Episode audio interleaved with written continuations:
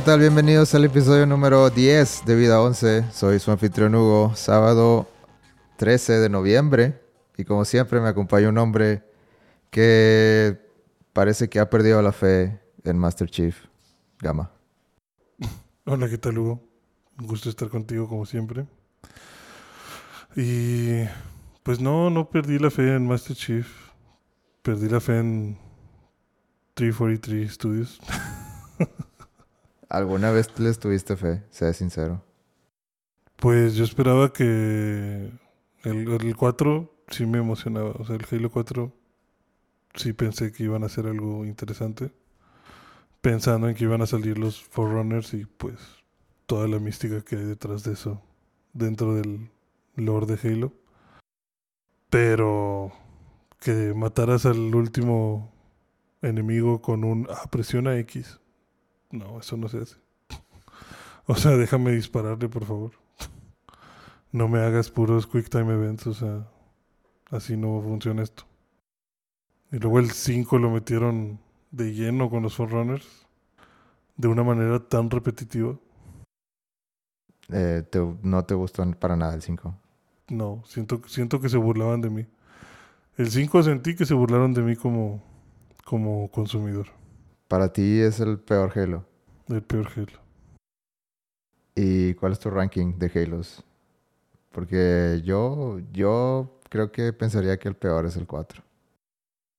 Yo pondría 4, 5, 3, 2, 1.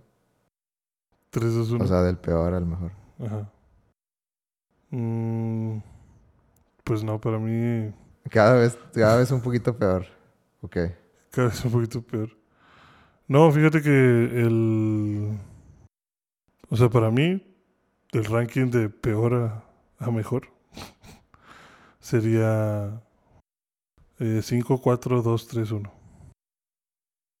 Ok. 5, O 4. sea, para mí el 5 es el peor. Ajá. ¿Por qué? Porque te digo, o sea, a mí el 5, lo que no soporto del 5 es que hayas jugado con mi tiempo. O sea, hay como dos o tres misiones que literal es aterriza en tal planeta, ve y habla con esta persona y ya, se acabó la misión. No me, o sea, ¿por qué? No, no me hagas caminar de Okis.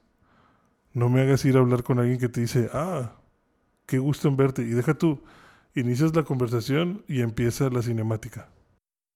O sea, literal, el nivel dura 20 segundos en lo que llegas y hablas con alguien. Eso no es posible. O sea, ¿Y qué es lo que opinas de el nuevo tráiler que sacaron de la campaña de Halo Infinite que saldrá en menos de un mes? menos de un mes. Eh, pues se ve increíble. En cuanto a gráficas, ese no, no- ningún problema. Si hace gráficas, ningún problema. Se ve con ganas el estilo de combate. Se ve como que ahora se de verdad sí les creo que parece que tienes un chorro de opciones de cómo, cómo pelear. Lo del gancho se me hace interesante. Que puedas estar atrayendo objetos con este gancho y pegándote a enemigos y demás. Pero siento que ese debió haber sido el 4. O sea, ahora otra vez los enemigos son los, los, son, son el Covenant y, y los Groots. O sea, ¿dónde quedó los Forerunners? Pero no importa. Olvídate de los Forerunners. ya, ya pasó. Pues sí, pues es que eso es a lo que voy. O sea, es como que ahí nos salió mal. Vamos a sordear de esto. Pues no se llama Halo 6. Entonces, Pues no, no, no se llama Halo 6. Y pues tuvimos que dar un brincote en el tiempo también para apoyar a la historia. O sea, para mí se ve increíble. Si lo quiero jugar, me emociona ver que tienen que, que tiene el juego de nuevo. Pero la, si la historia no está bien hecha, pues, pues va a ser una cosa más de las... O sea, va a ser algo más del montón. O sea, no va... No creo que con este Halo hagan que el 4 y el 5 se sientan mejor. Yo les voy a dar mi voto de confianza porque ellos mismos dijeron, o bueno, se atrevieron a atrasar el juego un año completo, que es como que suicidio para, para un desarrollador, casi casi. Porque no puedes este, reportar ganancias en, durante todo ese año.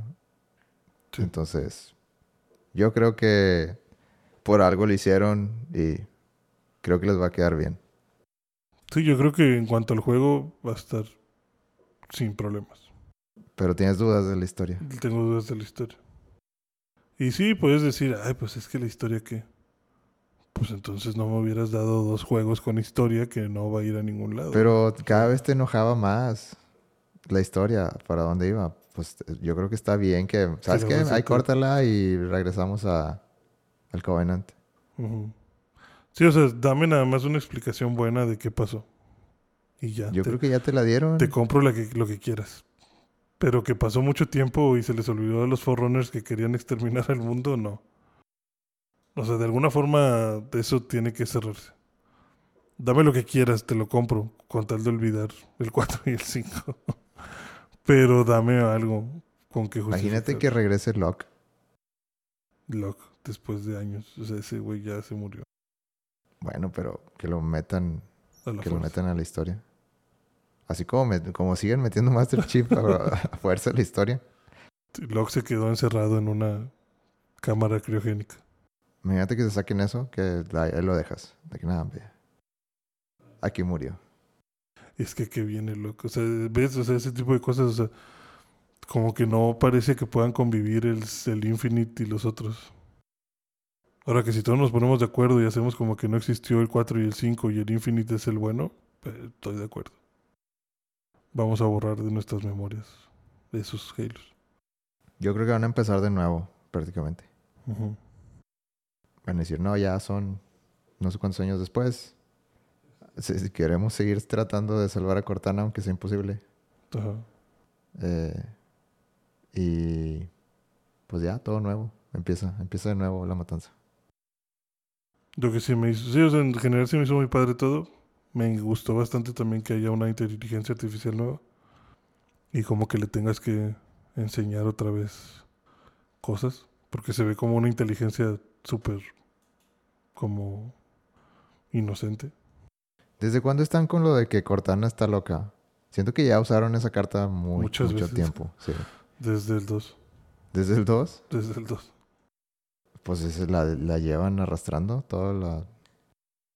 Sí, o sea, en el 1 Cortana estaba bien. En el 2 Cortana estaba bien. Pero eh, al final del juego se sacrifica, digamos. Y la tienes que abandonar en un planeta invadido por los Flood. Y en el 3, o sea, bueno, digo desde el 2 están con eso de que Cortana está mal. Pero bueno, tal vez desde el 3, digamos. O sea, en el 2 inició, porque en el 2 la abandonas y la empiezan a torturar los Floods para sacar la información. O sea, no era parte de la historia en sí que estaba loca en el 2, solo que... Entonces, En, en el 3 se agarraron de algo del 2 para, para seguir con, con la historia. Sí, o sea, en el 3 es como que ya regresas a la Tierra. Tú estás aferrado a que quieres salvar a Cortana. Y cuando la encuentras, ya ves que está dañada. O sea, como que ya está afectada. Porque te digo, le están torturando los flots como para sacar información sobre la, la humanidad. Sus estrategias de guerra y cosas así. Pero pues ella se resiste porque pues está programada para no decir nada, ¿no? Entonces ya para cuando la encuentras, Cortana ya tiene ahí unos problemas mentales medio raros. O sea, ya la encuentras mal, de que como que ya da vistazos así de que se está volviendo loca y quiere matar a todos. Este y pues ya en el 4 la pierdes totalmente. En el 5 igual, o sea. Pero sí, como que ya se, se, se casaron mucho con la idea de, de que Cortana iba a ser la pieza fundamental de, de todo. Bueno, esperemos que el nuevo Halo eh, sea muy bueno y se- seas muy feliz. Te deseo mucha felicidad en tu futuro y en Game Pass. Yo también espero que, que sea muy feliz. Cambiando un poquito de tema, quiero felicitarnos porque hemos llegado al episodio 10. Ya tenemos dos dígitos. Ya tenemos dos dígitos sin fallar. ¿Cómo que, que- qué piensas de eso? ¿Qué, qué- cómo vas a celebrar el, el episodio 10? Eh, yo creo que hay que abrir un Red Label o algo así. Hay que abrir el Green Label. O sea, el Red Label nomás para 10. Está bien. Ah, cu- ¿Cuál es el punto del, del Black? Eh, el 20. Al 20. ya, ya aguantaste. Ya aguantaste 20, ya Ya, te mereces el, el Black. puede ser. Ahí tengo un Red. No, no sé qué tanto quieras, este, estés dispuesto a tomar hoy. No, pues lo bueno es que hemos estado constantes y creo que eso hace que las cosas vayan bien. Realmente, este, yo creo que sí es para celebrarse aunque sea un pequeño paso. Y el que sigue es el 11. El 11, Es- ese va a es- ser el especial. Está súper especial ese. Ahí sí vamos a hacer un, este, ¿qué vamos a hacer? Oye, pues yo, yo, a mí se me ocurrió una idea que te la platiqué hace rato de, de que, de que ver One Piece sin contexto. Ajá. Y, y tú luego tú dijiste, ah, bueno, pues aprovechando que es el episodio 1000 y tú hace, no has visto casi, bueno, muy poquito de One Piece. Como que ver sin contexto el episodio 1000 y ver ver qué, qué pasa. piensas. O sea, yo obviamente voy a saber Todo. todo, Ajá. o la mayoría. Sí. pero como que en contraste contigo, de que a lo mejor tú me dices cosas que, que yo ni siquiera me había dado cuenta. Puede ser interesante. Puede ser interesante. Podemos hacer el episodio en vivo. En Twitch. En vivo en Twitch. Nos van a ver como dos personas, güey. Bueno, lo hacemos en vivo y luego subimos el resultado. No, creo que no estamos listos para un en vivo. Podría ser lo de One Piece. Pero hay que planear bien. Pues ya sé que sigue. Episodio 1000 de One Piece. Wow. Mil episodios. Suena increíble. Ese, ese, ese episodio va a ser el Y2K de, de Crunchyroll. ¿Cómo vamos a poner cuatro dígitos en, un-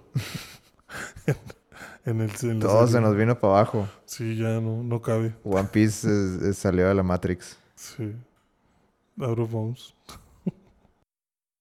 Mil episodios hubo, Dios santo. Y sobre la, hablando de One Piece, ¿viste las noticias de la película? ¿Es película o serie? Eh, no, no sé. Ya yo le digo película. No. De. Bueno, pero bueno, el casting de, de lo que sea que estén haciendo. Sí, sí, sí lo vi. ¿Tienes algunos comentarios o, o- o te es indiferente? Yo no sé qué van a hacer. O sea, a mí ya me da miedo cuando Qué sacan- mugrero, la verdad. Yo creo que están perdiendo el tiempo. O sea, a mí ya me da miedo cuando sacan esas cosas porque... Se- Parece más real. sí. O sea, es como que... Oye, ¿qué, qué vas a contarme? O sea, ¿qué vas a hacer? La serie lleva mil episodios. ¿Qué vas a hacer tú en dos horas? No, pero el caso no es contar todo en. Sí, no, no, pero vas a contar hasta dónde del inicio. Que bueno, ya me dijiste tú hasta dónde crees que van a, a contar. Tiene mucho sentido. Que serían que los primeros 60 capítulos. Mm, El arco este del Deep Blue. East Blue. East Blue. sí. Eh, yo creo que eso sería lo más lógico porque el casting es Es solamente... es precisamente los necesarios para, para eso. cumplir con eso. Ajá. Eh, es que yo creo que no lo puedes ver de la manera así como que vamos a contar todo One Piece en live action. Yo creo que simplemente lo están tomando de que, bueno, este es un piloto. Es- Esta temporada es piloto. Y a Va- ver qué pasa. Vamos a hacer hasta aquí, ya tenemos un final definido. Y va- obviamente yo creo que va, va a tener que ser resumido en gran parte. Sí. Y pues ya, si nos va bien, si nos va mal, pues quién sabe, pero, pero lo hicimos, lo intentamos. Y lo, Sí. hicimos, y lo hicimos con corazón. Y, y eso es lo importante. Yo lo que voy es que sí espero que tomen la decisión de decir, ok, no vamos a contar todo One Piece. Porque ni siquiera se ha acabado. O sea, que sí digan, ok, vamos a contar de aquí a aquí, se va a quedar en continuará. Y ya, si continuamos o no continuamos, pues a nadie le va, o sea, a nadie le afecta. Pero si vemos que esto sí es un éxito, pues le seguimos. Y si no, pues ahí está. Is Blue en una, en una película de live action. Eso siento que estaría muy bien. Pero, por ejemplo, luego a veces hacen cosas como Full Metal Alchemist en live action y te quieren contar todo en una sola película. Y no lo hacen tan mal porque no está tan largo Full Metal, pero aún así se siente raro. O sea, yo me sentiría muy raro si me dijeran que esta película de One Piece me va a contar todo One Piece. No, pues obviamente no. No, no pues, es posible. No. Sí, no, o sea, no deberían, no tendrían por qué. Pero tampoco deberían de hacer muchas cosas como con Resident Evil, pero Pero tengo entendido que el, que el mangaka está muy, muy muy metido. O sea, y le importa y se metió en el casting, está con los productores. Ah, ok. Es que eso es lo importante. O sea, Que quién sabe si a lo mejor tiene, tiene ideas, pero pues a lo mejor no son buenas, ¿verdad? Pero, eh, pero al menos el que el creador esté metido, es algo, es importante. pues es, es importante. Sí, es, o sea, eso es lo que. Sí, o sea, yo siento que es muy importante que esté el original porque. De verdad, yo a veces siento que cuando hacen películas de ese tipo. Ni leen el contenido o ni ven el formato original. O no sé si lo ven y dicen. "Ah, yo puedo hacer algo mejor. Déjame cambio todo.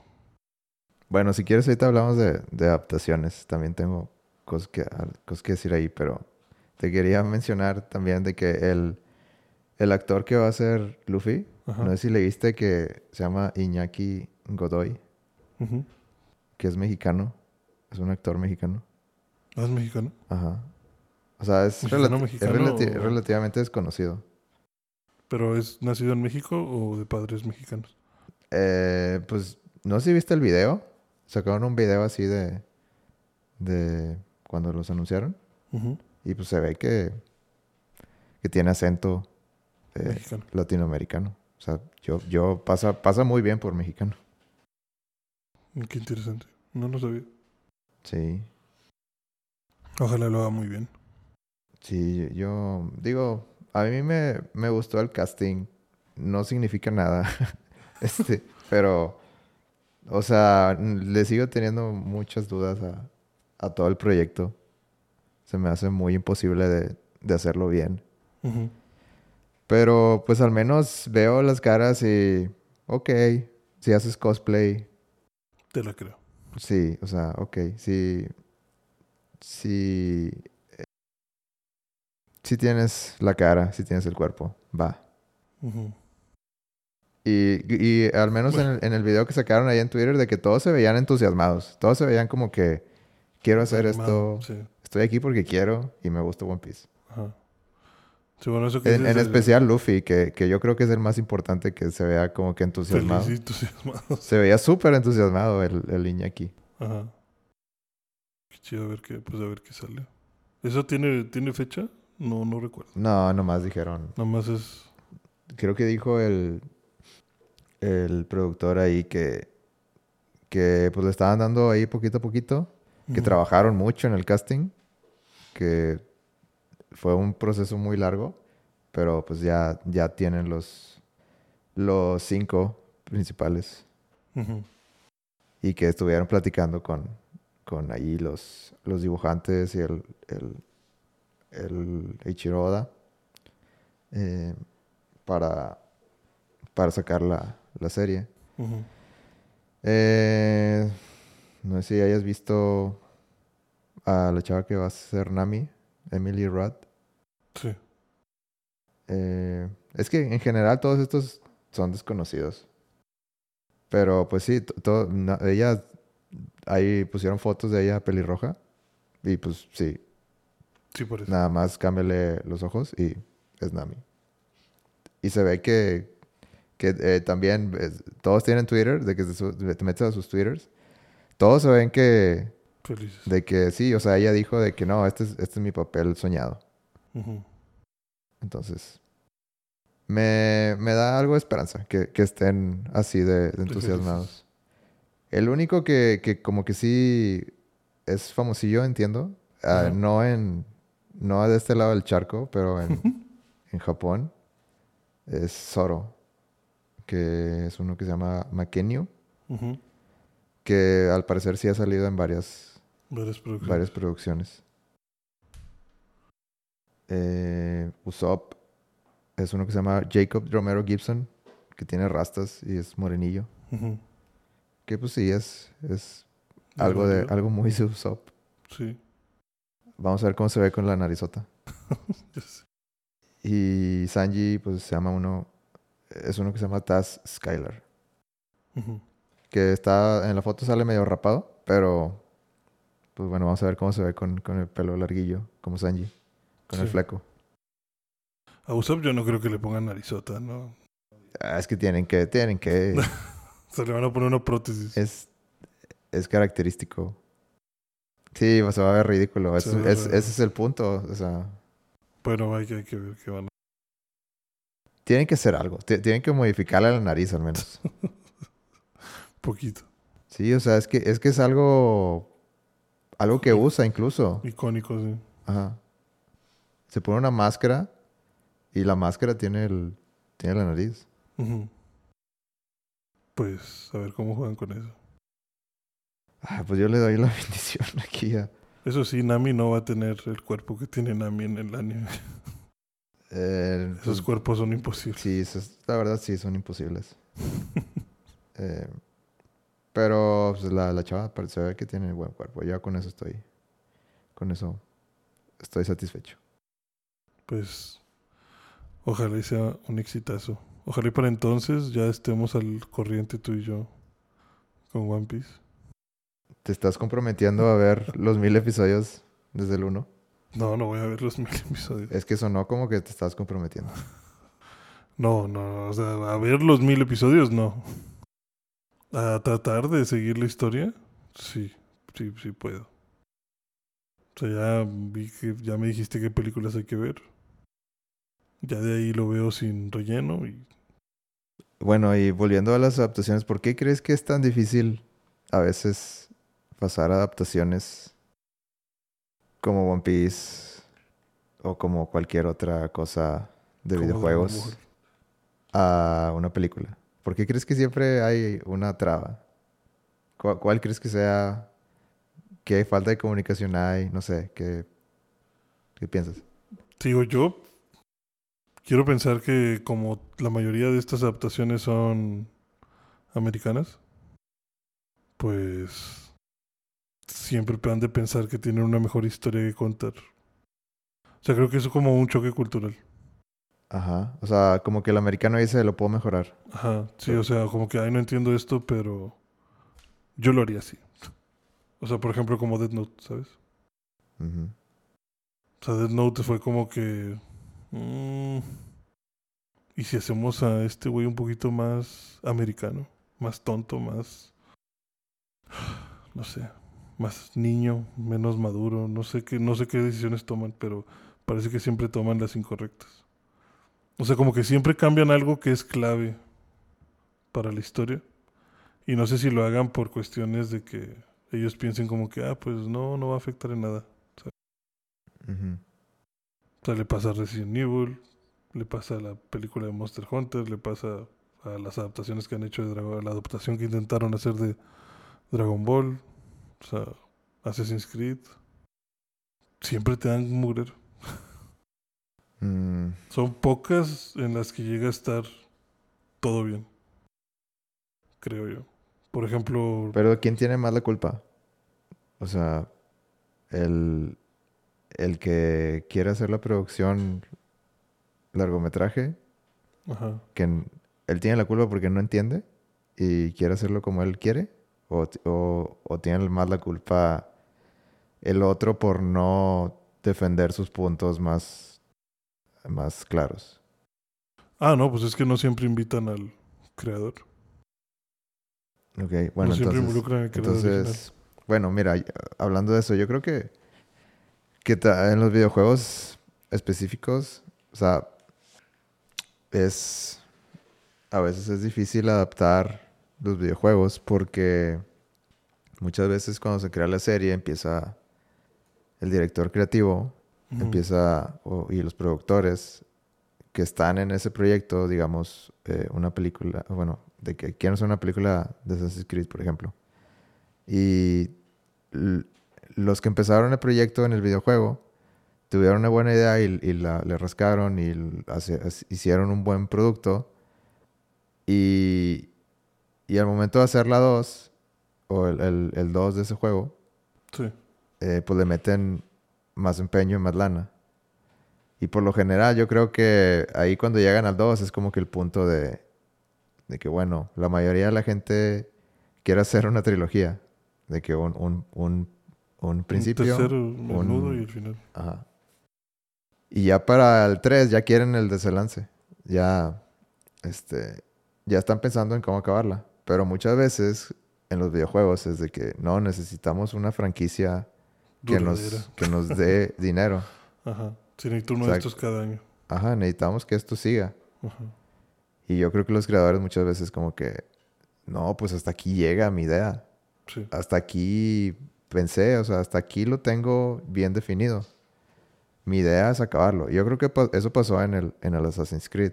Si te fijas en el Assassin's Creed empezó eh, el 1 con, con Altair y, y el personaje Desmond.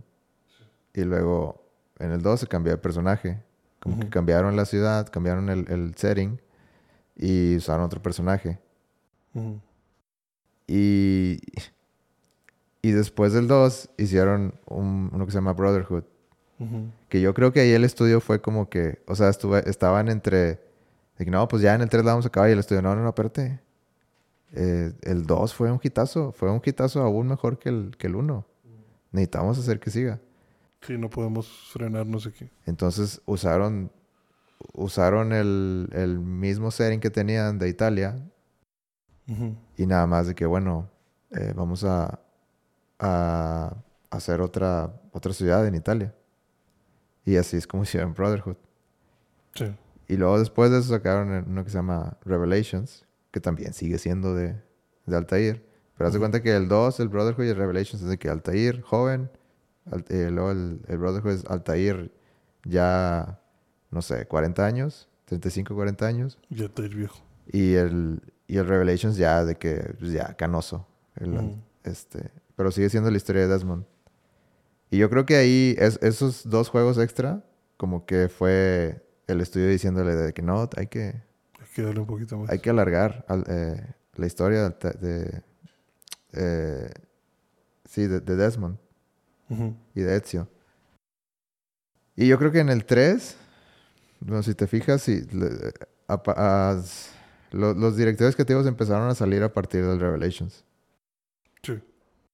Y, y en eso salió el, el Assassin's Creed 3. Y pues sí, o sea, a partir de ahí todos empezaron a salir. Porque ya, o sea, como que los estudios, la idea que tenían los estudios para una franquicia ya no era la misma que, que los, lo que tenían los, los creadores. Entonces ahí muchos creadores empiezan a saltar. Entonces ahí está la pregunta de, bueno, entonces, ¿quién es el que tiene las riendas del, de la franquicia? Si ya no las tienen los creadores, pues obviamente el estudio va a escoger al que más le convenga para hacer que la franquicia dure más. Sí. Y ya ahí se pierde mucha esencia de, pues, de la serie, de lo que quieras. Y aplica en juegos, en, o sea, cualquier clase de juego que, que se te ocurra. O sea, por en los Resident Evil yo creo que pasó exactamente lo mismo. Sí. Hasta que llegue alguien que, entre comillas, entienda lo que hizo bueno el primero. Ajá. Hasta ahí vas a tener Hasta- un buen producto. Ajá. Sí, la cuestión es esa, creo yo. Que no entienden qué es lo que se hizo. No entienden cuál es el punto de, de lo que acabas de hacer. O sea, qué es lo que hizo bueno Resident Evil. Qué es lo que hizo bueno este Assassin's Creed. Y terminas creando otra cosa que nada que ver. Ahora también, la culpa, yo también te comentaba que a veces siento yo que incluso puede caer en los fans. Porque no somos muy conscientes de lo que pedimos. ¿A qué te refieres? O sea, como por ejemplo la gente que decía, ah, sí, este... Uy, una película de Monster Hunter. ¿Qué te platico de Monster Hunter, güey? O sea, no puedo sacar una historia de ahí. Obviamente me voy a ver obligado a tomarme algunas licencias creativas, acomodar la historia y si acaso te puedo cumplir tu sueño de ver dos, tres monstruos en la pantalla grande. Arráptalos. Pero no te va a gustar porque no te estoy contando la historia que te está contando el juego. Porque la historia que te cuenta el juego es muy básica. O sea, no, no te puedo platicar más. Si le hago caso al juego, acabo la historia en un minuto. O sea. Entonces pues tengo que inventarme yo cosas. Y muchas veces los fans no, no van a agarrar bien ese, ese, esa libertad creativa porque vas a decir, ay, es que no se parece. Pues no, no se parece porque pues, ¿qué te cuento? Es que yo creo que, digo, ese punto que dices se me hace interesante porque yo creo que el- últimamente Hollywood lo que se ha dado cuenta es de que, ¿qué tal si no hacemos una película sobre, o sea, si no nos basamos en la historia que cuenta el videojuego? Ujú. ¿Qué tal si hacemos una historia alrededor de, del videojuego? Sí. Y yo creo que eso les ha funcionado más. O sea, como que tienen Sí, porque ahí mejores puedes... críticas. Sí, porque ahí puedes como que decir, ah, ok, bueno, ampliamos el universo y, y es una historia que no toca tu videojuego. Entonces no me puedes comparar con el videojuego porque no estoy hablando de él. Estoy hablando de ese mismo mundillo. Yo creo que, o sea, lo últimamente lo has visto con películas así de que como tipo, pues te decía hace rato de que como la de Ready Player One, Sí. de que esa película pues es de una historia que ronda alrededor de muchas cosas que que uno consideraría geek, pero no te dice una específica, simplemente las hace referencias. Sí, hace un montón de referencias durante su, su aventura. Y pues otro ejemplo para mí sería de que, por ejemplo, el- la de Detective Pikachu, Sí. De que no Sí, es una que- película de Pokémon, o sea, no, no es un maestro Pokémon que quiere... Ajá, es una historia X de un vato en el mundo de Pokémon. Pero no estamos peleándonos con líderes de gimnasio, ni estamos buscando a Pikachu, ni nada. o sea, Es Es una como- historia aparte de que, que metieron a Pikachu y lo hicieron que hablara y, y tuviera una personalidad muy específica y, y, y si hay, o- y si hay más Pokémones, pero en sí es una historia, eh, Que expande el universo. sí, co- como que te cuenta una historia diferente a lo que estás acostumbrado en los videojuegos. Sí, y lo expande de tal forma que te gusta. O sea, es como que, ah, mira, tal Pokémon, este otro Pokémon, y ah, mira, batallas clandestinas. Claro que tienen que existir batallas clandestinas, ¿no? Y- O también me, me acabo de acordar de que creo que también hay ocasiones donde sale mal, porque No sé si te acuerdas, hace muchos años, como hace como 20 años, como el año 2000 por ahí, eh, una película de Final Fantasy Sí, que se llama eh, Spirits Within. ajá, sí, ¿Sí lo viste? sí. Eh, eh, bueno. es que es una película que no tiene absolutamente nada que ver con, con Final Fantasy. Si, si, si, si jugaste los videojuegos, Sí. O sea, mm, No entiendes que... hace mucho que no la he visto, pero, pero la vi, o sea, jugué los juegos desde que el 7, el 8, el 9, y- y- o sea, he, he jugado todos esos. Y pues hace años vi la película y digo, esto, esto es un producto que no está guiado a, a esa, a los que juegan los videojuegos, para nada. O sea, es un producto que, que quisieron transformarlo en una... Vamos a agarrar el nombre Sí, y, o sea, simplemente vamos a agarrar el nombre nada más y, y vamos a, hacer lo que a querer hacerlo algo de ciencia ficción para agarrar más, más gente de ese lado. Pero no agarraron nada de las tramas, ni de los personajes, ni de lo... Ni de nada. No, o sea, no. Si- simplemente agarraron el nombre. Ahí como que se me hace como que se fueron a un extremo así de que, bueno, ya, no... No Esto no agarré, es nada. no agarré nada de Final Fantasy, sim- simplemente quise agarrar ese, esa base de fans Sí. y hacer algo nuevo. Y pues obviamente la gente dijo, película malísima. Sí, no, no tenía nada que ver. De hecho, esa, esa la patrocinó Pepsi o algo así. No sé por qué lo dices. Es que yo recuerdo, o sea, yo recuerdo vagamente que algo, por algo recordaba que esa película estaba asociada con Pepsi. Y hace poco escuché justamente en otro podcast que hablaban de esa película. Y decían, ah, sí, Final Fantasy, la de Pepsi. Y todos, ah, sí, la de Pepsi. Y yo, pero ¿cómo que la de Pepsi? O sea, Pepsi metió dinero. Yo no recuerdo que mencionen siquiera Pepsi como proveedor ahí de la. A lo mejor había una escena muy específica. Yo me imagino que a lo mejor fue algo así. De que una escena muy específica donde. De alguien ah, tomando Pepsi. sí, de ¿no? que déjame tomar algo y. Ay, Pepsi, se ve Pepsi. Me supongo, no sé. La verdad no, no sabía. Sí, o sea, tío, yo he escuchado algo así de, de que, ah, sí, la de Pepsi. O a lo mejor lanzaron algún tipo de campaña así de tarjetas coleccionables o, o algo con Pepsi, no sé. Pero sí, no, esa película se la bañaron. Ni O te acuerdas. Sí, sí, o sea, la recuerdo de que no tenía nada que ver con los juegos. O sea, cuando yo vi la película y veía los juegos, a pesar de que fuera muy chico, sí razonaba como que... mm, esto no, no, no me suena. No, no, no, no entiendo. o sea, ¿qué es esto? Es ya como Resident Evil 6, o sea... Pero en Resident Evil 6 al menos ahí estaban los personajes. Ah, yo digo en la película.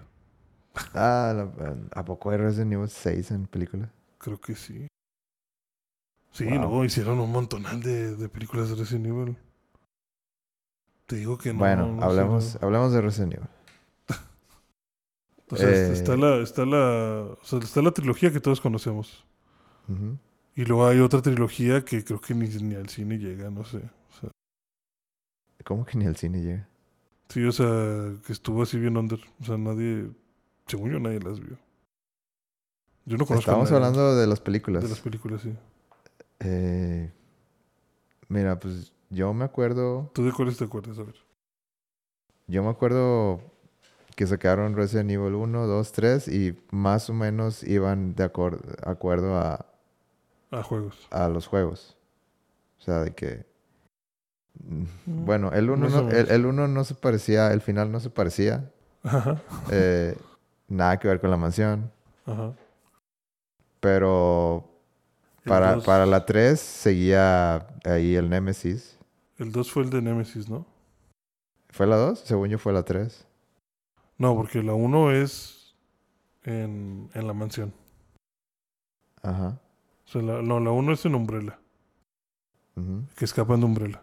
Sí. La 2, eh, según yo, es Nemesis. Porque recuerdo que rescatan a Milla Jovovich, se llevan al novio y al novio le empieza a sacar, a salir como que unos tentáculos de, de una herida. Y le dicen de que, ah, está mutando el, gen- el, el virus. Este, llévenlo al proyecto Nemesis. Es en la 1. Eso es el final de la 1. Sí. En la 2 empieza con que Mia Jovovich re- re- reacciona y está en Raycon City. Y ahí se encuentra con Jill Valentine. Y se encuentran con, con Nemesis. Pero ya no vuelve a salir Nemesis en la 3. No. No, en la 2 lo, lo matan. Ok.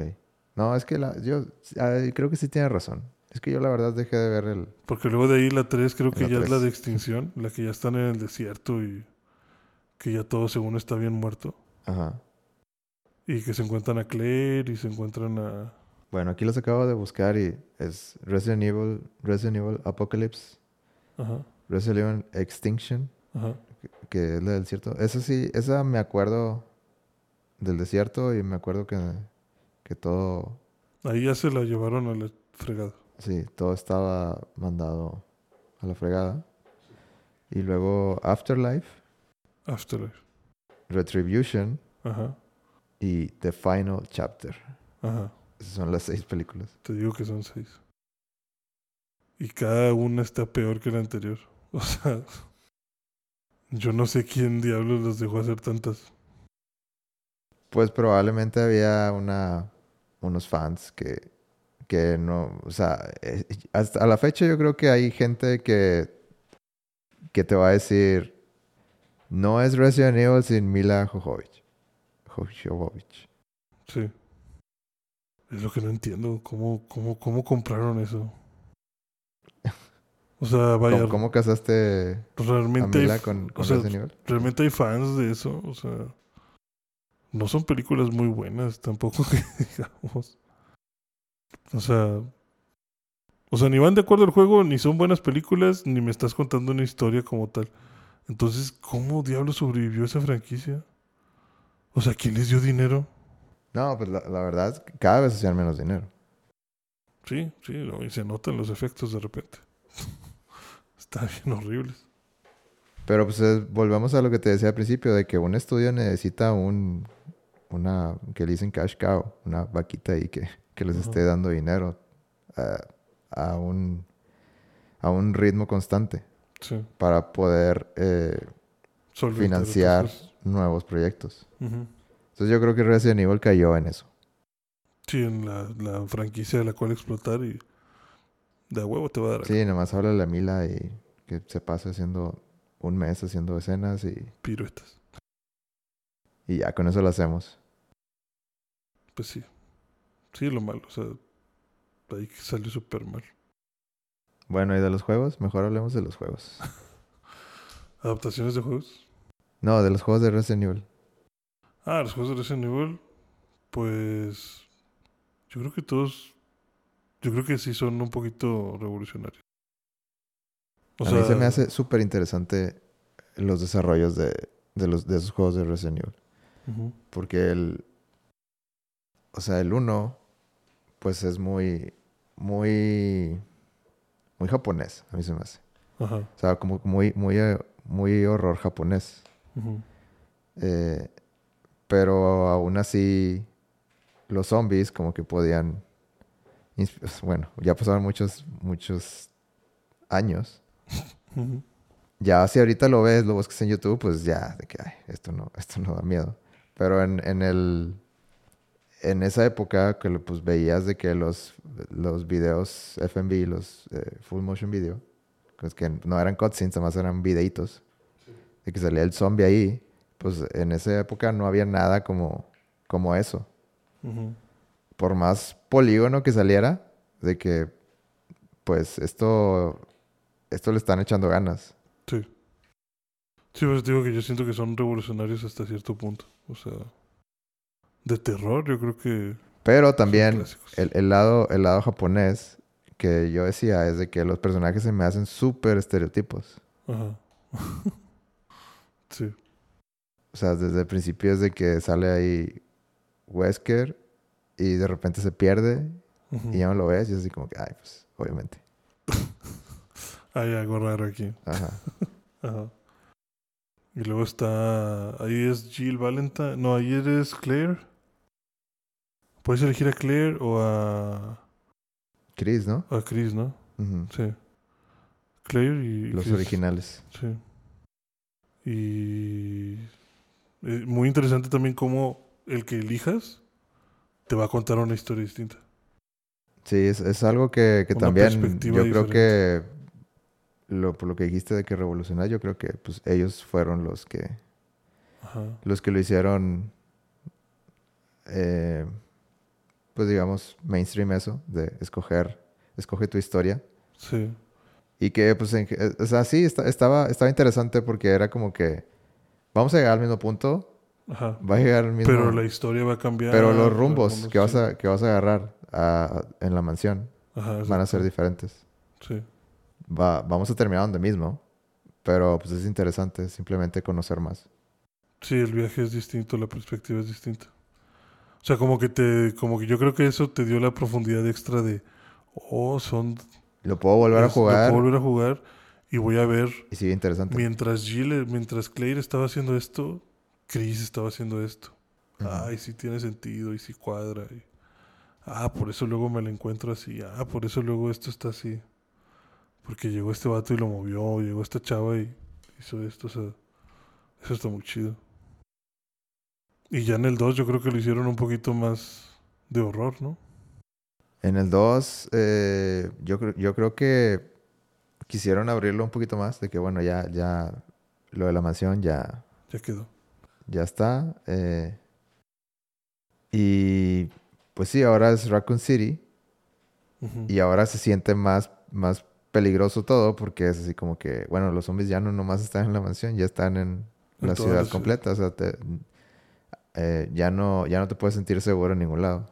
Sí, o sea, caminas y ahí están. Está todo lleno. Y en el 2 es que es Leon y... Es Leon y... Ay, esta chava...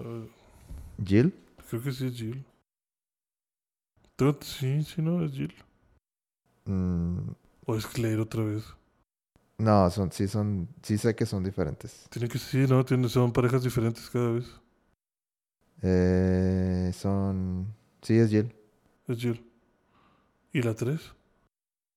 Eh, En el 3 es... es Esta... Nemesis. eh, pues peleas con Nemesis. No, en el 3, ¿quién es? Eh, a ver, Resident Evil 3, vamos a buscarlo. Porque no sé por... Yo sé, no sé por qué pensé que Jill era del 3. Pero es una... Es una star, ¿no? Ah, sí, es, es Jill. Jill Valentine, aquí dice. Jill Valentine, sí. Ujú. Pero el, eh, el 3 estuvo...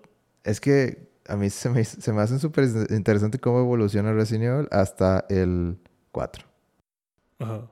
Y a partir de ahí creo que pasó lo que lo que te decía de que pues, los creadores se empezaron, más. se empezaron a ir. Ajá. Pero se me hacía bien interesante cómo el 1 es súper diferente al 2 y el 2 súper diferente al 3 y el 4 es súper diferente al 3. Y a partir del 5 yo lo sentí como que más arcade todo. Sí, en el 5 se siente super arcade. O sea, ya no sientes esta... O bueno, a mí no me pasó. Que, por ejemplo, yo jugué el 1, jugué el 2, el 3 no me lo acabé. Eh, el 4 tampoco me lo acabé, el 5 sí.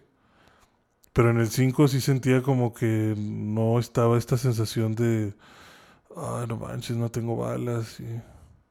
Tengo estos enemigos aquí enfrente. y, o sea, como que... No, ahí era darle 50 Sí, balazos. Sí, no, hombre, tú dale, tú gástate las balas, mijo. O sea, Aquí hay de sobra. aquí hay de sobra, sí. O sea, límite del cartucho, o sea, límite de balas, de- puedes cargar hasta 300 balas, tú, tú dale. Cada cajita que te encuentras trae 50 balas, tú no te preocupes. Y en el Resident Evil 1 o 2 es como que, ah, una caja de balas, 5 balas. Chinga tú. Y las 5 la ocupas para un solo zombie, ¿no? Y- En el, en el Resident Evil 3 las balas eran de que oro, me acuerdo. Sí, o sea, todo el, de hecho, o sea, como que por eso siento que es como más de survival, porque es como que mm, tienes que correr, esquivar los zombies, o sea, realmente no es opción pelear con los zombies, o sea, es, es esquívalos. O darles un disparo para que se amencen y, y corre, pero no te quedes a enfrentarlos. Ujú.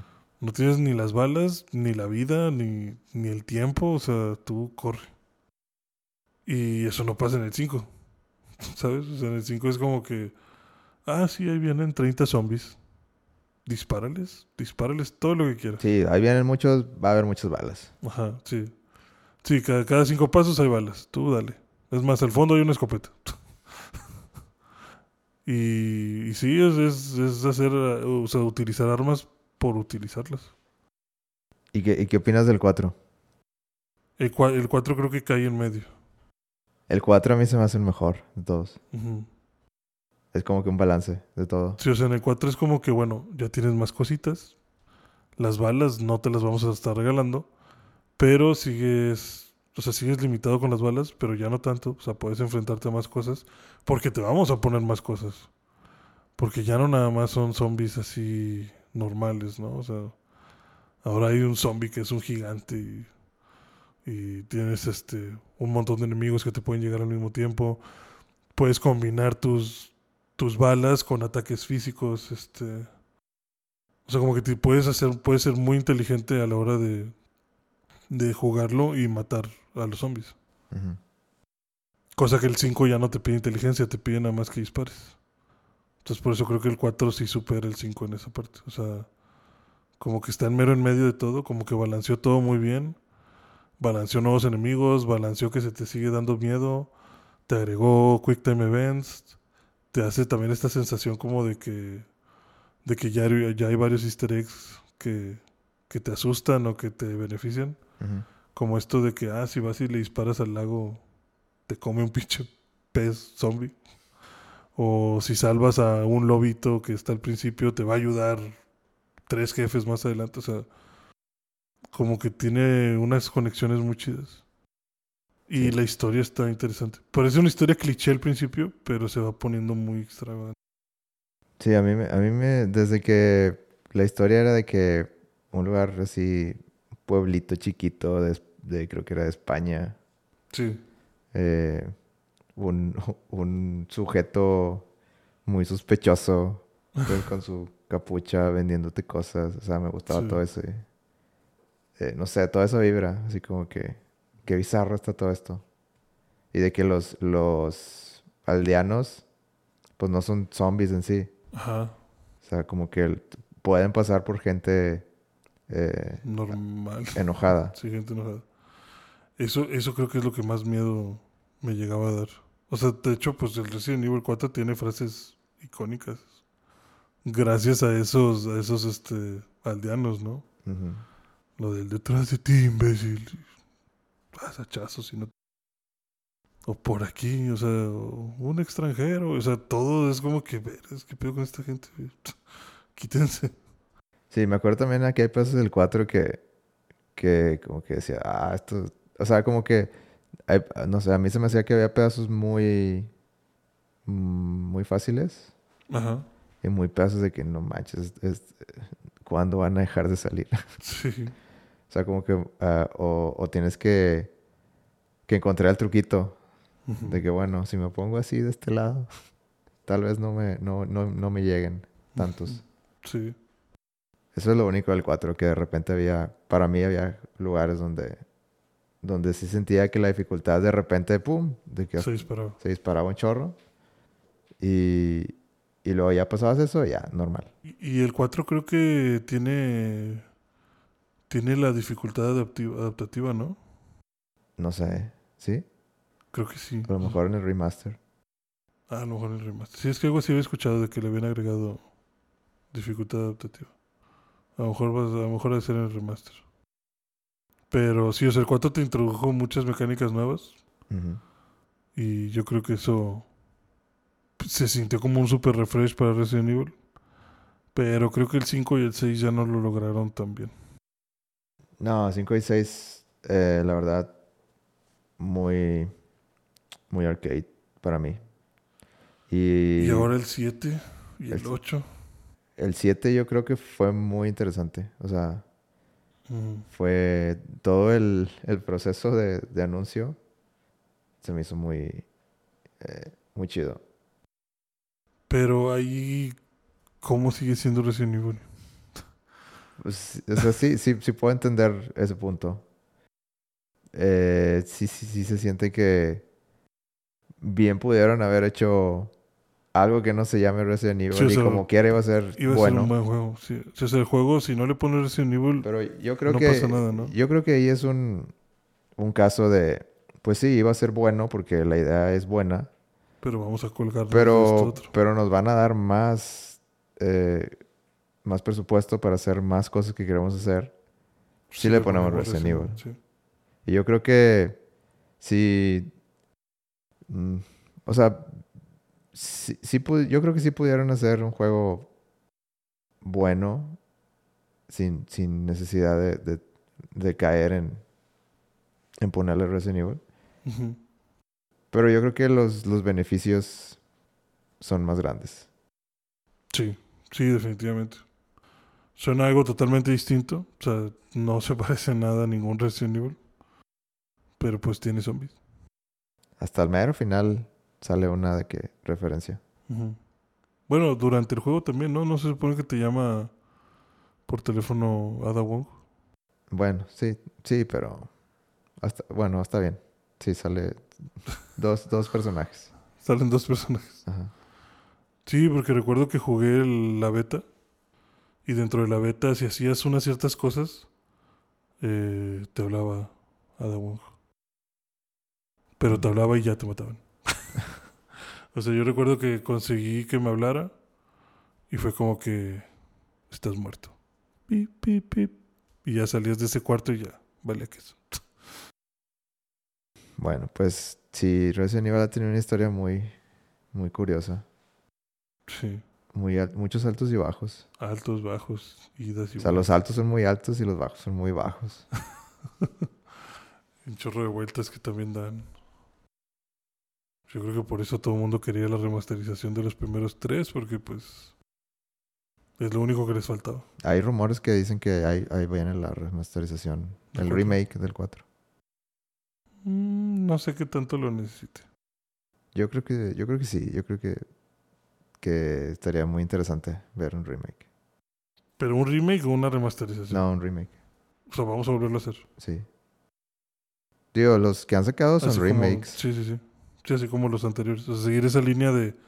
Es más o menos lo mismo, pero. Bueno, nos falta, nos falta este Resident Evil 0, Code Veronica. ah, Este, pero todos esos pero- no tienen conteo. No, pues importan. Está Pero- el cero, está pero- el código Verónica. ¿Y cuál más? El Umbrella Chronicles, algo así. Umbrella Chronicles. Y el Revelations Ajá, sí. el- 1 y 2. Pero bueno, ya vamos a dejarlo ahí. Hay algo, hay cosas más importantes que te quiero preguntar. A ver. Alguien me dijo que ya terminaste de ver Last Night in Soho, que fuiste a ver al cine. Sí, la fui a ver al cine. Quiero preguntarte qué te pareció. Muy buena. Me- Siempre tuve razón. Siempre tuviste razón. Ok. Se me hizo muy buena, se me hizo muy refrescante. Créeme que es de mis películas. Se va a convertir en una de mis películas favoritas de terror o de thriller. como Ah, así todas. de, así de fuertes están las palabras. Así, sí, o sea, así de mucho me gustó. Me gustaron los plot twists, me gustó la historia, me gustaron las actuaciones. Como dijiste, el soundtrack está increíble. Todo el tiempo me mantuvo al pendiente de la película. O sea, me mantuvo emocionado o intrigado. Eh, algunas cosas sí las vi venir. Definitivamente el final jamás lo vi venir. este. Pero creo que está bastante bueno. O sea, me gusta mucho que no abusa de lo típico de las películas de terror de ahora, de, de puro jumpscare o cosas así. Ujú. Realmente es muy psicológico el, el del horror. O sea, es muy de. de ah, qué incómodo estar viendo esto. O sea, son incomodidades y son mucho de. Qué miedo que realmente te suceda. O sea, no está a un nivel increíble, ¿sabes? O sea, yo pensaría que a alguien le puede pasar. No es como que algo supernatural. Ajá, exacto. No es como que estamos hablando de. del monstruo del lago ¿no? O sea, pues es una situación que. A lo mejor a alguien le pudo haber sucedido, ¿sabes? O sea, alguien a lo mejor pudo haber tenido esa experiencia.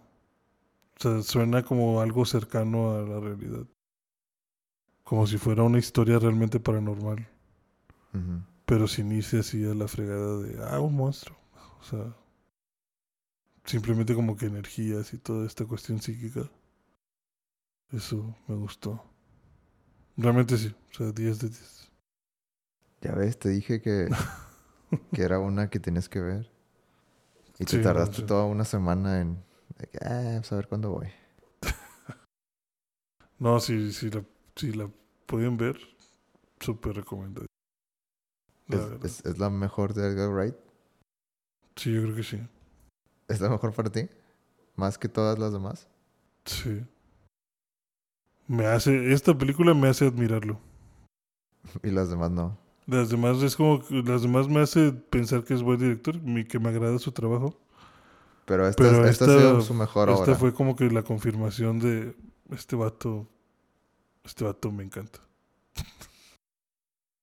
Ok. Pero ¿tú la calificarías como película de terror, de horror o, o no? Yo lo pondría como thriller slash terror psicológico. O sea, si hay momentos que dices que, que te sacan, sacan un susto o no. Sí, sí, yo creo que sí.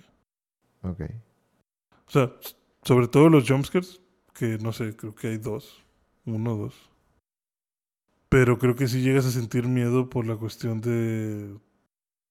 O sea, la situación sí te llega a dar miedo.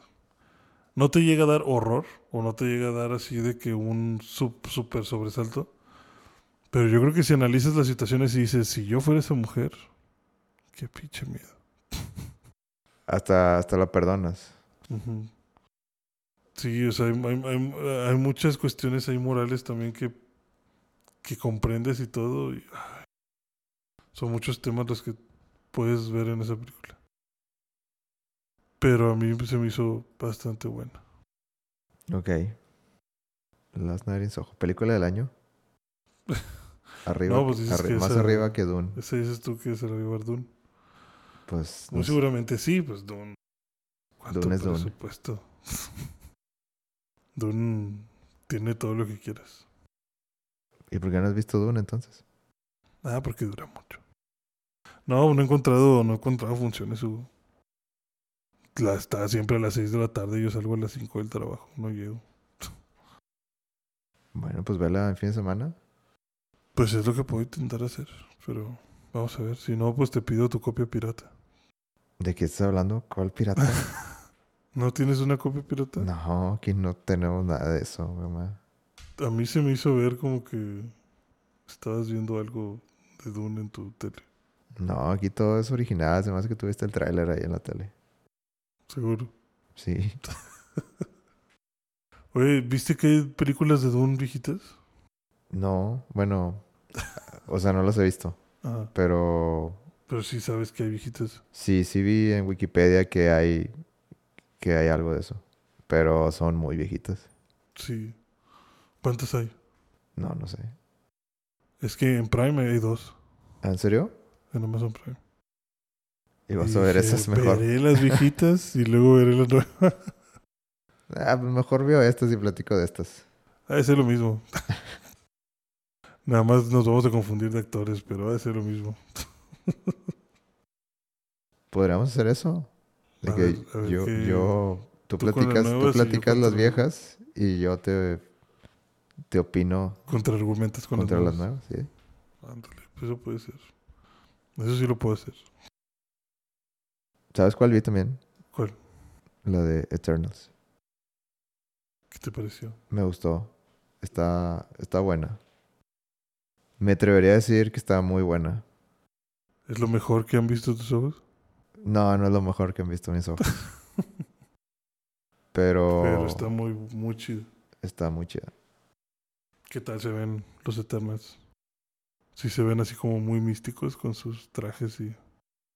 Sí, em, lo de los trajes no sale tanto.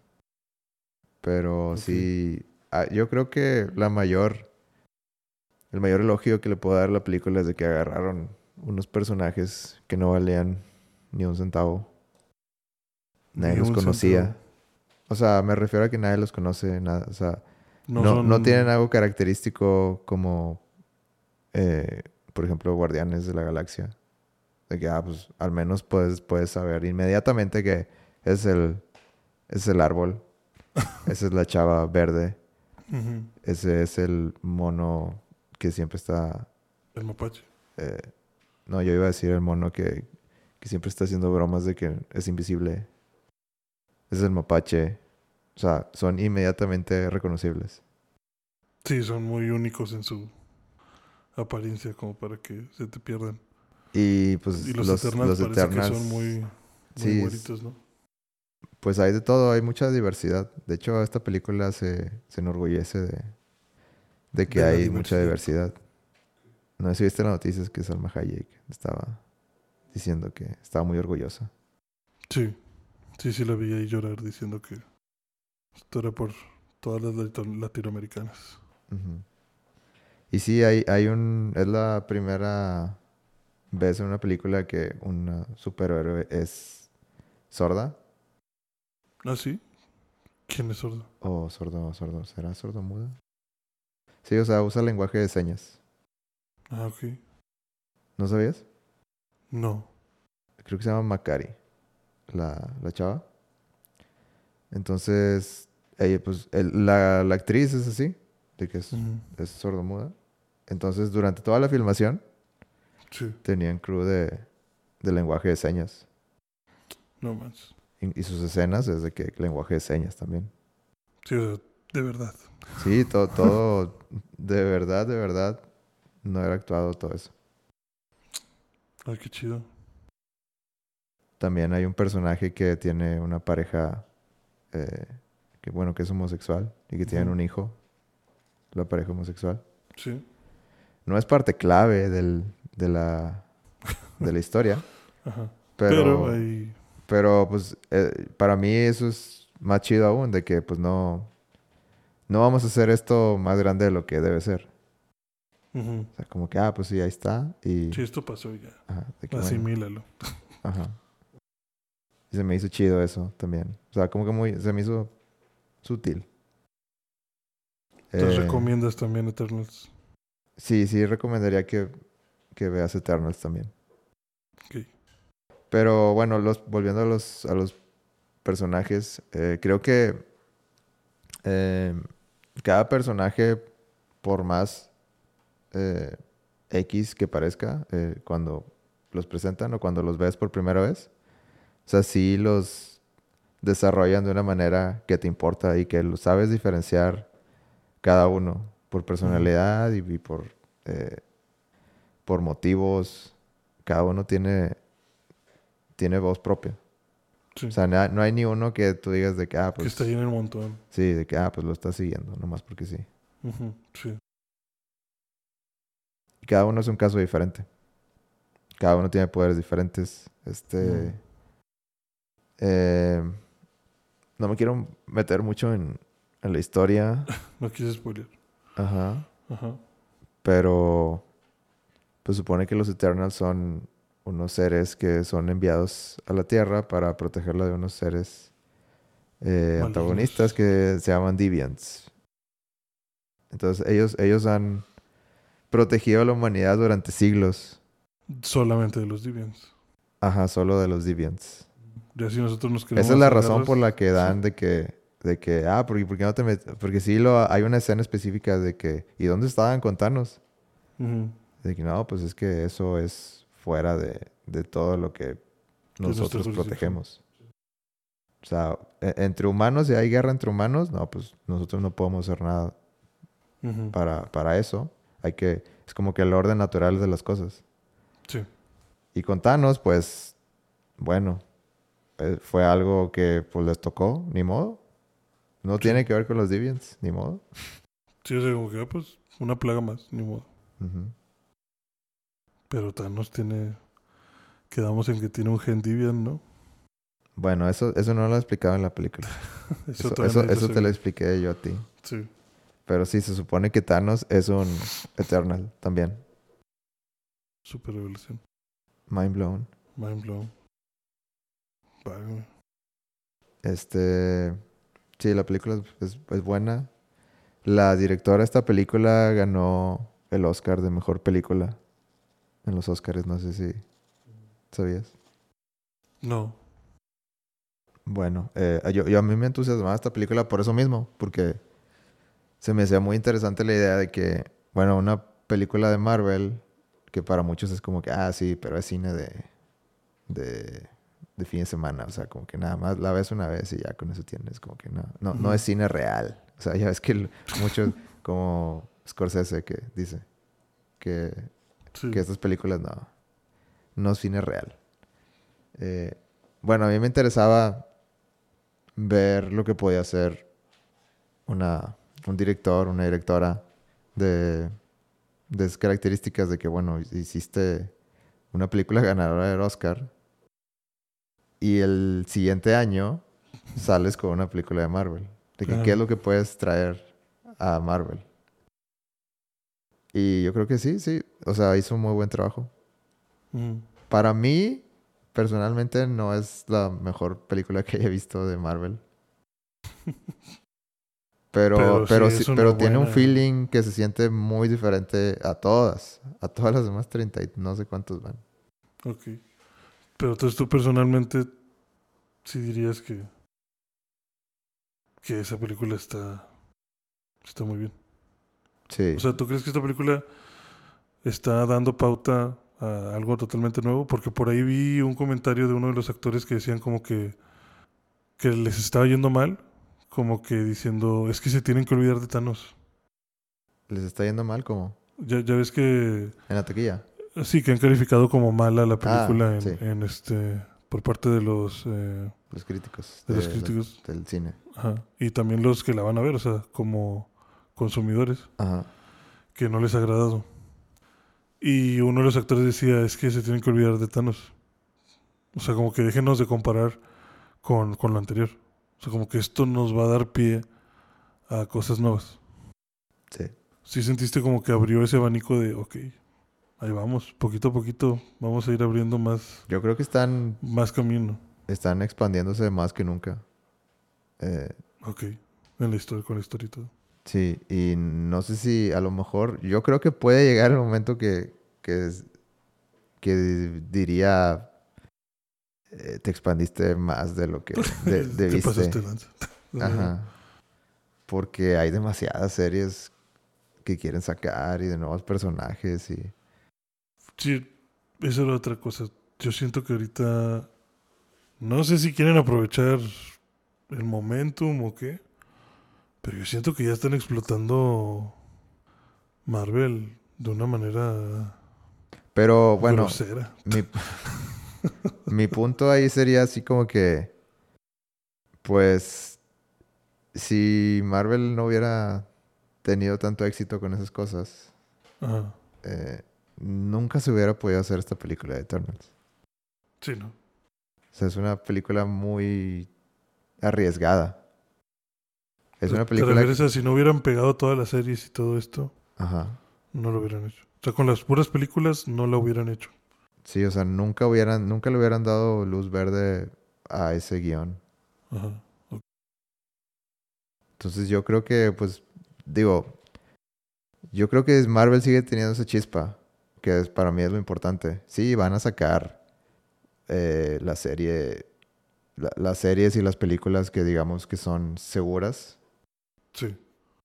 Si van a sacar Capitán América 4, si van a sacar este Thor nuevo, que todo el mundo va a ver, todo el mundo quiere ver, si van a sacar Doctor Strange, si van a sacar Spider-Man.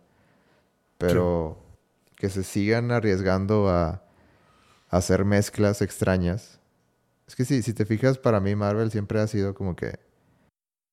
eh, siempre ha agarrado como estilos de película. De que, por Ajá. ejemplo, de que Shang-Chi, de que, bueno, ¿qué tal si agarramos a, a un superhéroe y lo funcionamos con películas de, de artes marciales, tipo Jackie Chan y así? Es algo que en ninguna otra película de Marvel, de todas las veintitantas, había pasado. Nunca habían combinado de esa manera. Y así te puedes ir una por una, de que cada una sienten que, bueno, yo siento que intentan fusionar ese, esos personajes de Marvel con otro tipo de, de película, de que, así como, como, por ejemplo, de que la de Doctor Strange, la de Multiverse of Madness. Eh, no sé si leíste que querían hacerla como que fuera más de... Bueno, al principio, eh, las notas eran de que queríamos hacer esta película como, entre comillas, más horrores, de horror. Ok. Ajá. O sea, no, no necesariamente que, que tuviera muchos jumpscares y así, Pero darte una vibra así Pero que te dé la vibra uy, de que, ok, Doctor Strange ahora tiene... Las películas de Doctor Strange van a traer este ángulo. Sí. Sí, Eh, como por el misticismo y magia y todo esto, que, pues, que te dé como que ese toque de, de terror. Y yo creo que es algo necesario que necesita hacer Marvel como para justificar todas las películas. De que haga que... Mm. Ok, esta, esta serie, o sea, vamos a agarrar de que Iron Man, de que, bueno, tiene este ángulo. De que películas de acción, así de que clásicas o lo que sea, de, de Hollywood. Y de que Thor, yo creo que Thor ahí, muchos le echan hate a la, a la serie de Thor, porque yo creo que es la, es la que más ha batallado para encontrar su diferenciación. que es de que la primera película de Thor, pues era muy, pues a mí se me hizo como que muy, muy recta o muy, muy al, siguiendo una receta muy, muy de cerca. Ujú. De que, pues sí, o sea, estuvo bien, estuvo bien caracterizado el, el personaje de Thor. Sí. Y, pero tampoco era muy sombría, muy alegre. Eso es como que, ah, pues estuvo, estuvo bien. O sea, Sí, no, no, no resaltó nada. Simplemente estuvo bien. Ajá. Y luego en la 2 le quisieron dar como que un tono más de que no, esto, esto es más serio, esto es final, el fin del mundo y cosas así. Sí. Y muchos dicen que la peor, la, lo peor de Marvel es Thor 2. Sí. ¿Tú crees eso? Sí lo he escuchado. De hecho sale este Eccleston, ¿no? Ah, sa- sí, sale malo. Sí, sale como el líder. de Siempre, qué mala suerte le toca. Sí, fíjate, esa película se me hace muy poco memorable. Bueno, y si nos vamos después de eso, después de esas críticas, a, a Thor 3, a Ragnarok, pues he, he encontrado gente que dice de que pues Ragnarok, yo creo que Ragnarok es muy polarizante porque pues tiene una vibra muy, o sea, hicieron, muchos ven así como que pues hiciste a Thor un payaso, como que así lo ven, de que hiciste un, ah, hiciste un Thor que, que, que es un bobo. Y... Pero bueno, yo creo que, que quisieron darle otra, o sea, como que vieron de que, bueno, es que Thor necesita darle un, un toque ahí que lo que diferencie la franquicia de Thor. Y a, mí, a mí no me molesta que, que lo hayan hecho así. Porque Ragnarok sí se siente como que más, más colores más vivos, más, más alegre. Aún y cuando la película se llama Ragnarok. Ajá. De que es la, es la más chistosa. O, o que avientan más chistes. Mm, pues yo creo que comparado con lo que estaban haciendo en Thor 2, Ujú. yo lo considero como que una mejor dirección. Que hubieran tomado eh, eso de, de hacerlo más. No sé cuál es la palabra, más. Más niño, Th- Thor. Más infantil. Mm, Más infantil, sí. Y, Pues posible- sí. y posiblemente vayan a seguir lo mismo con, con este la de Thor Love and Thunder. Sí, es que si te fijas, Thor ha tomado mucho esa, esa línea infantiloide. Porque hace chistes de repente muy raros o muy torpes o muy tontos y pues ya ves en Endgame que se pone panzón jugando Fortnite. Sí. O sea, ¿qué pedo con Thor? Y, mu- y mucha, y mucha raza. amenaza a un niño de Fortnite de que, hey, soy Thor, te voy a ir a destruir a tu casa, maldito Sí. niño. Deja de perseguirme. Y mucha raza pues, se lo tomó mal de que, ah, no, me destruiste a Thor. Ajá. De que, ¿por qué? ¿Por qué lo fuiste gordo? Y en los trailers se veía como que iba, iba a ser un personaje, pues, o sea, como que no te lo esperabas Sí, ver, Sí, sí, sí. a- a ver ese cambio. sí, no. pues. No, no, no parecía. O sea, yo pensé al contrario, pensé que lo iban a ir haciendo más maduro. Pero no, no fue así. ¿Pero te gusta eso o ese, ese cambio de dirección que tuvieron o, o qué opinas? A, a mí me agrada porque, pues como personaje Thor se me hace... O sea, sí le creo, ¿sabes? Sí le creo que... Ah, pues, a lo mejor eso habla más del actor que, Ajá. que del personaje de Thor. O sea, más bien le creo que para nosotros sea como que mm, este güey está medio menso. Pero es como que pues creció en un universo que no es el nuestro, ¿sabes? Ujú. Y siento que eso se ve, por ejemplo, en la 1 de que, ah, que, ah, qué rico está esta bebida, ah, quiero otra. Y tú te la curas de, ay, pinche, pinche inadaptado, ¿no? Ujú. Pero pues para él es normal. Entonces siento que explotaron a lo mejor esa parte de es que no es de aquí. Literal no es de aquí y por eso hace esas cosas raras que a ti se te hacen chistosas, pero a él no le da. O sea, Sí. lo- él, él lo dice de verdad. Y eso es lo que yo creo que te a veces te hace sentir como que, bueno, este... Tato, qué pedo. Y que bueno, pues lo perdonamos porque así es. Sí, sí, exacto, como que, ay, bueno. Sí, que Thor juegue Fortnite. y no siento que le quede mal. O sea, a mí, no- a mí no me molesta. No siento, no siento que abuse tanto. De repente es muy listo en unas cosas y de repente es muy torpe en otras. Pero creo que mantiene esos altos y bajos medio constantes. O sea, como que de repente te da una explicación de que, ah, sí, esa, esa es la estrella de Midgir donde se forjó tal arma y ahora nos va a ayudar para guiarnos a no sé dónde, la fregada. Y luego es como que, ah, ¿qué es eso? Es un cometa. Oh, cometa. A mí lo único es que sí, a veces sí siento que se les pasa un poquito la comedia. Sí, a, ve- a veces se les va por el otro lado. Sí, o sea, digo, va muy para arriba o muy para abajo de repente. Pero por lo general siento que es un buen balance de, de el personaje y el tipo de, de película que quieren perseguir. Yo creo que Thor va bien encaminado. Es el, es el relief cómico. Sí. No sé cuántas películas. Es que también Thor es un dios, entonces tienes que tienes que nerfearlo un poquito con Pues otras sí. cosas. Sí, sí, tienes que quitarle cosas. Tienes a, a un dios y a, y a Hulk, pues tienes que tienes que nerfear. Por el bien de la trama. Sí. ¿Y cuál crees que sea el destino ahora? ¿Sí va a seguir Galactus? Eh, yo creo que en un futuro vamos a estar oyendo sobre Galactus. No en un futuro cercano, Pero en algún punto. pero yo creo que sí. Qué interesante. ¿Quién le va a ganar a Galactus? Pues quién sabe. Yo creo que no se lo puede ganar a Galactus. Simplemente lo puedes, este, Convencer de que hay planetas más ricos. sí, convencer de que este no. ¿Quién podría ganarle a Galactus? O convencerlo. Pues yo pienso que nomás Doctor Strange. Mm, no sé. Pues a mí me gusta mucho Doctor Strange. Puede ser. De los que quedan de Avengers, yo creo que Doctor Strange. Es el único que puede contra la mayoría de las cosas. Sí. Pues sí. Es nuestro Goku. Bueno, pues sí, vean. Vean Eternals. Tienes que ver Eternals. Lo que me platicaste me gustó mucho.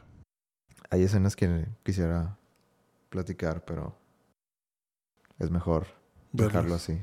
Nomás quiero que las veas. Desde cierto punto, cuando vi los trailers de Eternals, yo sentía que el personaje de, Ange- de Angelina Jolie iba a ser de los que más me iban a gustar. Y con lo que me platicaste, creo que es de los que más me va a gustar. Está muy interesante su. como su apariencia. Me llamó mucho la atención. Ta- también, bueno, no quiero decir de más. También, nada, mejor, mejor lo dejo. No quiero decir que al final se mueren todos, pero. No, no iba a decir eso, pero nada, mejor no digo nada. Mejor, mejor vela. Sí, sí está buena. O sea, sí, sí, sí tiene, digamos, plot twists interesantes. O bueno, cosas que, que dices de que, ah, ok, te atreviste a eso, ok. Ok. No está tan plana. No, no es plana. Yo no la describiría como plana. ¿Y por qué crees que no le gusta a la gente? Hugo? Eh, yo creo que... ¿Tú crees que tienen razón en decir es que ya olvídense de Thanos? ya las gemas ya fueron, ya. Yo creo que a partir de aquí se va a hacer como que escuela de... Nah, Marvel ya no es lo que era antes. Nada, ¿te acuerdas de Tony Stark? Uf, esas eran las de Marvel. Ajá. Y Como el antes y el después de. sí, pero yo creo que... No sé, es que, es que está... Es que sí la tienen difícil. Bueno, no la tienen difícil en cuanto a dinero, pero... Pero... Pues es que ya los acostumbraste tanto a, a esos personajes. Sí. que pues esos personajes ya, ya, la mitad de ellos ya se fueron. Ajá. Y los que quedan no son los chidos que quieres ver. O no se han convertido en los chidos que quieres ver. Sí, o sea, como que desarmaste todo el equipo. Entonces, pues Esto es como que volver a construir de cero. sí está Black Panther, que está chido. Sí está Doctor Strange, que está chido. Spider-Man está chido. Wanda. Wanda. Pero pues... Pero como que están desequilibrados, ¿no? Como que no. Es como, es como el grupito de la escuela que tenías un amigo en común y si no está ese vato, como que no se siente. Es que yo creo que tiene que haber dos. Ajá. Que es así como que... eh, como Batman, Superman, eh, Iron Man, Capitán América, así como que... Tiene ¿Qué que te digo? haber- O sea, como que el amigo en común que junta a todos. Y yo creo que uno puede ser Strange, pero el otro...